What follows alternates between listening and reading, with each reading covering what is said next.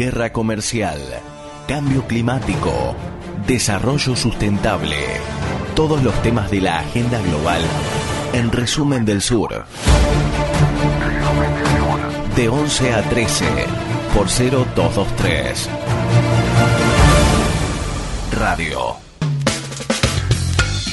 El presidente de Ucrania, Volodymyr Zelensky, lo debe haber pronunciado mal y Noelia Pérez me va a corregir seguramente, cumplió un año en el gobierno y por supuesto nuestra rusóloga, ucranióloga y todo lo que gira alrededor de esa zona hizo un informe que vale la pena escuchar. Vamos a hablar un poco sobre qué está ocurriendo en Ucrania, porque hace poco se cumplió el primer aniversario del, de la presidencia del flamante Volodymyr Zelensky y es una buena oportunidad para hacer un balance de este primer año de, gestión. Recordemos quién es Volodymyr Zelensky. Volodymyr Zelensky es un actor, comediante, que protagonizó una serie llamada El Servidor del Pueblo, en la cual interpretaba a un profesor de historia que, más o menos por error, se convierte en presidente de Ucrania. Zelensky empezó a eh, hablar sobre cuestiones de la política real de Ucrania y no tardó mucho en candidatearse él mismo como presidente. Participó de las elecciones de marzo de 2019 y luego de un balotage con por el, por entonces presidente Petro Poroshenko ganó con el 73% de los votos.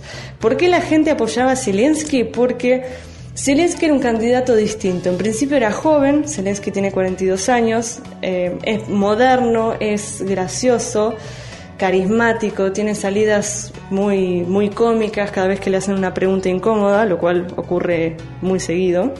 Y fundamentalmente porque era un outsider de la política. A diferencia de Poroshenko, Timoshenko, Boyko, personas que vienen arrastrándose en la rosca política hace 20 o 30 años, Zelensky era una cara nueva. De hecho, durante su primer año de, gestión se notó esta diferencia porque intentó impulsar un gobierno canchero usando eh, ropa medianamente formal o de acuerdo con, con el contexto permitiendo cierta informalidad hablando directamente con la gente a través de videos que se graba él mismo con, su teléfono o proponiéndole a los periodistas comer hamburguesas en sus conferencias de prensa. Zelensky cuando asumió el 20 de mayo del año pasado, su primer acto de gobierno fue disolver la Rada. La Rada es el Parlamento ucraniano. Y convocó a elecciones anticipadas que ganó con mayoría absoluta. Estos puestos fueron llenados, por decirlo de alguna forma, con miembros de su productora, Kvartal 95, y los que habían quedado vacantes fueron ocupados por gente inexperimentada en la cosa pública. Según Zelensky, el objetivo era cambiar de aire, entre comillas, una interpretación un poco más política de la situación es que Zelensky quería crear su propia camada de funcionarios que no le deban favores a los políticos de, larga data. Hasta acá venía todo bastante bien, pero a fines del año pasado eh, la figura de Zelensky comenzó a trastabillar y actualmente tiene un apoyo popular muy bajo a comparación de lo que había sido el momento de, de su elección. Los motivos por el cual su, su reputación ha caído bastante dentro de, Ucrania, la podemos explicar en toda una serie de situaciones que a fines metodológicos vamos a dividir en cuatro problemas. El primer problema a tener en cuenta es los problemas internos. A los pocos meses de haber asumido renunció su secretario personal por diferencias que no se hicieron públicas. Luego renunció eh, su primer ministro, Alexei Goncharuk, debido a la filtración de un audio en el que Goncharuk llamaba a Zelensky ignorante, bueno, y se reía de, su falta de sapiencia con respecto a la administración de un gobierno. Eh, Goncharuk se presentó ante la Rada, dijo que el audio eh, había sido tergiversado, que él por supuesto respeta muchísimo al presidente. En su momento Zelensky dijo que lo perdonaba, ya el hecho de usar la palabra perdón da cuenta de que, bueno, mucho no le creyó. Y efectivamente estas rispideces finalmente decantaron en la renuncia del primer ministro.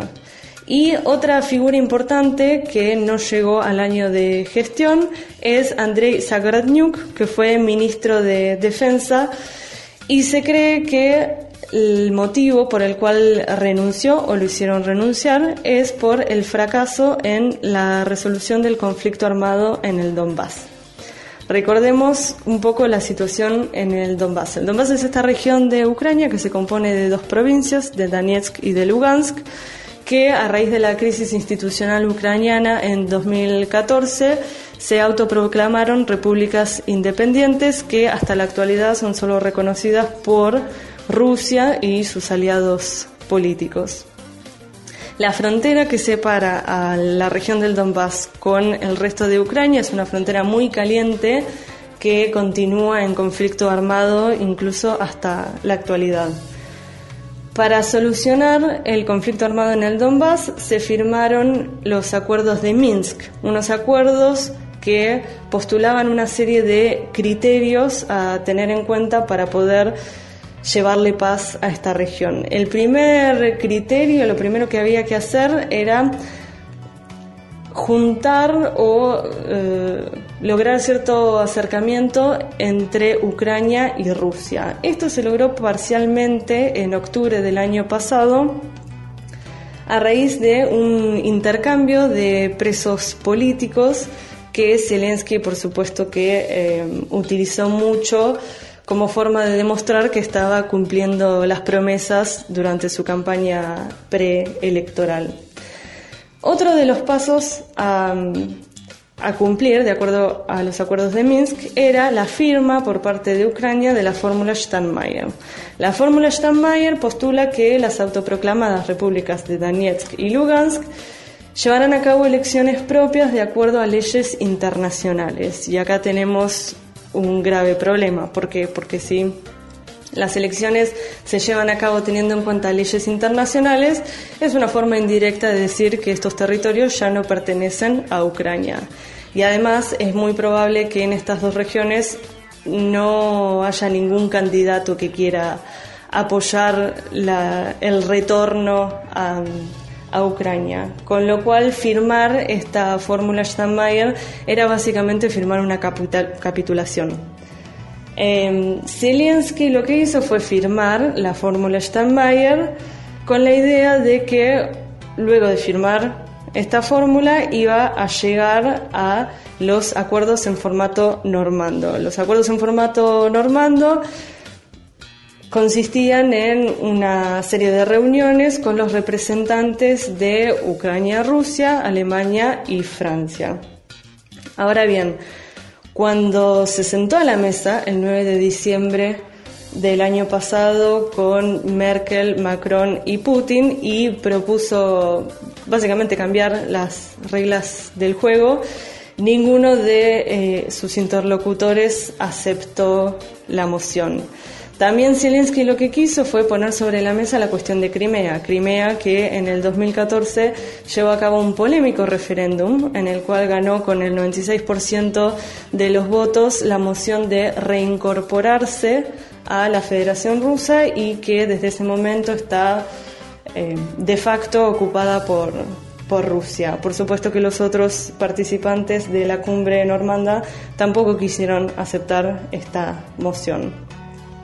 Después de lo que fue el fracaso de la primera cumbre en formato normando, tenemos que agregar un tercer motivo por el cual Zelensky viene decayendo en su imagen pública eh, estrepitosamente y esto tiene que ver con el escándalo internacional conocido como Ucrania Gate.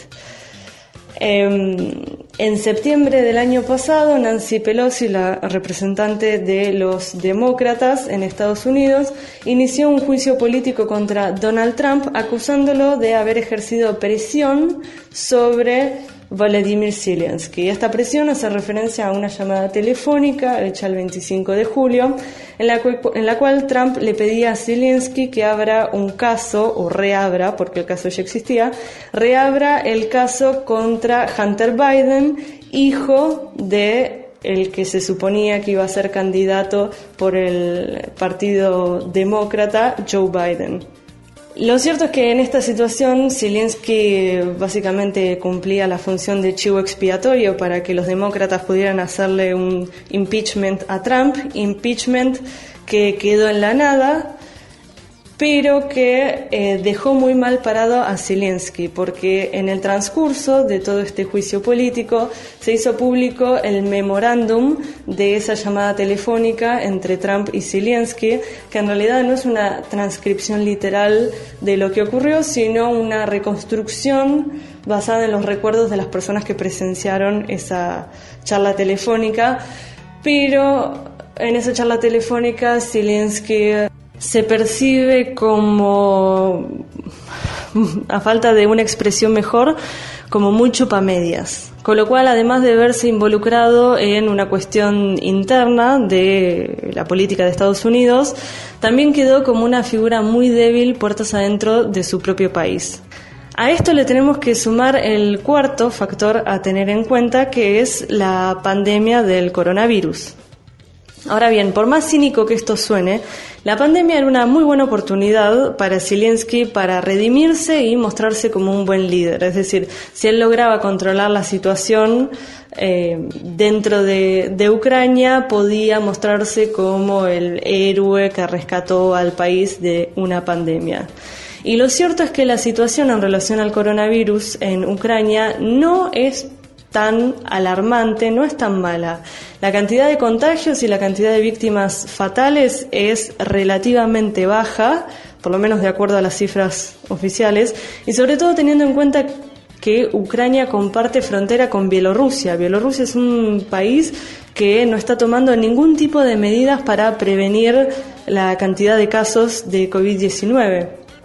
Con lo cual, Zelensky podría estar aprovechando esta situación para beneficio personal, pero no es lo que está haciendo. Zelensky está apareciendo muy poco en público y cuando se realizó la conferencia de prensa de balance de su primer año de gestión, el pasado 20 de mayo, se lo notó bastante, bastante alicaído.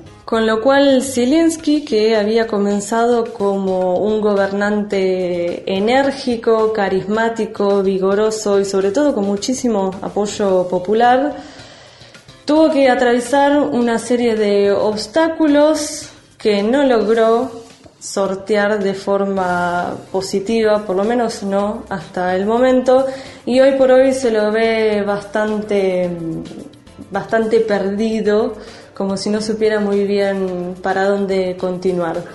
Pero Zelensky aún todavía le quedan cuatro años más de gestión que por supuesto iremos siguiendo paso a paso en Resumen del Sur. Información, entrevistas, análisis y las noticias de los cinco continentes.